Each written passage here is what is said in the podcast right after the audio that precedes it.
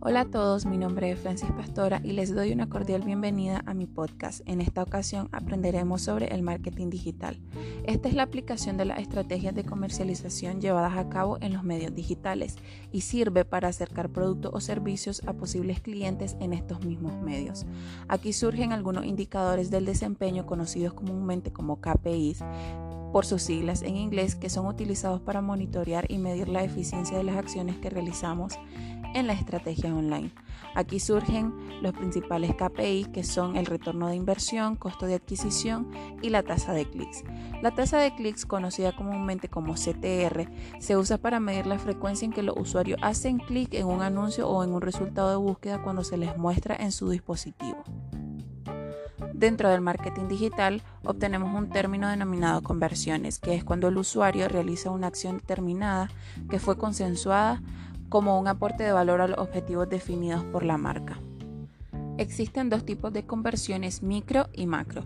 Las micro están asociadas a acciones que realiza un usuario que tienen un interés secundario para los objetivos principales y las macro son aquellas que están asociadas a los objetivos principales. Ahora bien, un plan de marketing es un documento donde se fijan los objetivos, se determina la estrategia y se detalla el plan de acción para mantener y aumentar los clientes de la empresa. Ahora, refiriéndonos a la estrategia, es un proceso reiterativo posterior al plan de marketing, donde se define la implementación del mismo y debe incluir todos los espacios relevantes en donde el target interactúe. En el marketing digital se utiliza una enorme variedad de herramientas con el fin de optimizar tareas. Algunas de estas herramientas son Google Analytics, Google Ads, Buffer, Click Expert, Photoshop, Canvas, Google Data Studio y cada una de estas está dividida por áreas. Existen diferencias entre el marketing digital y el marketing tradicional. El tradicional tiene grandes limitaciones en cuanto a segmentación del universo objetivo. Tiene enormes dificultades para la medición de impacto y retorno de inversión. El marketing digital, por el contrario, centra su estrategia en la segmentación geográfica del pueblo objetivo, intereses, edad, género, poder de compra. El marketing digital al día de hoy permite inclusive microsegmentar al pueblo o público por eventos Ahora podemos definir el inbound marketing, que es una serie de técnicas y herramientas que se basan en atraer a clientes potenciales de manera no intrusiva. Con ellas se busca atraer más tráfico a la web, hacer ofertas atractivas a los usuarios para que se conviertan en leads e irle guiando a través de todo el proceso hasta que se convierten en clientes fidelizados.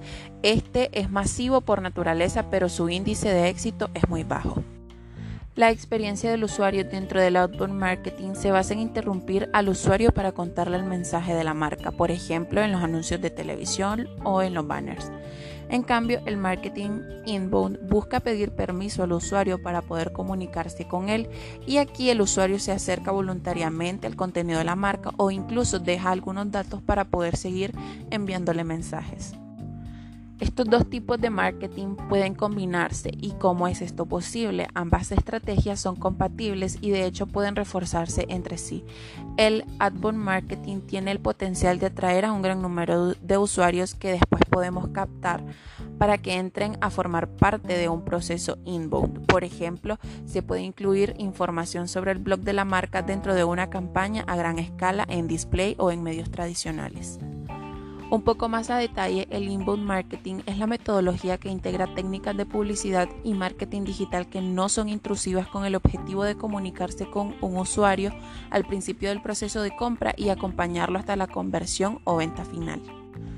Finalmente hacemos un pequeño alcance hacia cinco etapas de este tipo de marketing, en donde la primera es la de atracción, que permite el mayor tráfico posible a la web y supondrá la base de todo el proyecto. Luego tenemos la etapa de convertir en donde se hace la generación de leads y se convierten las visitas a registros para la base de datos y poder trabajar. Luego tenemos la etapa de cerrar que se hace la calificación o maduración de leads para cerrarlos como clientes.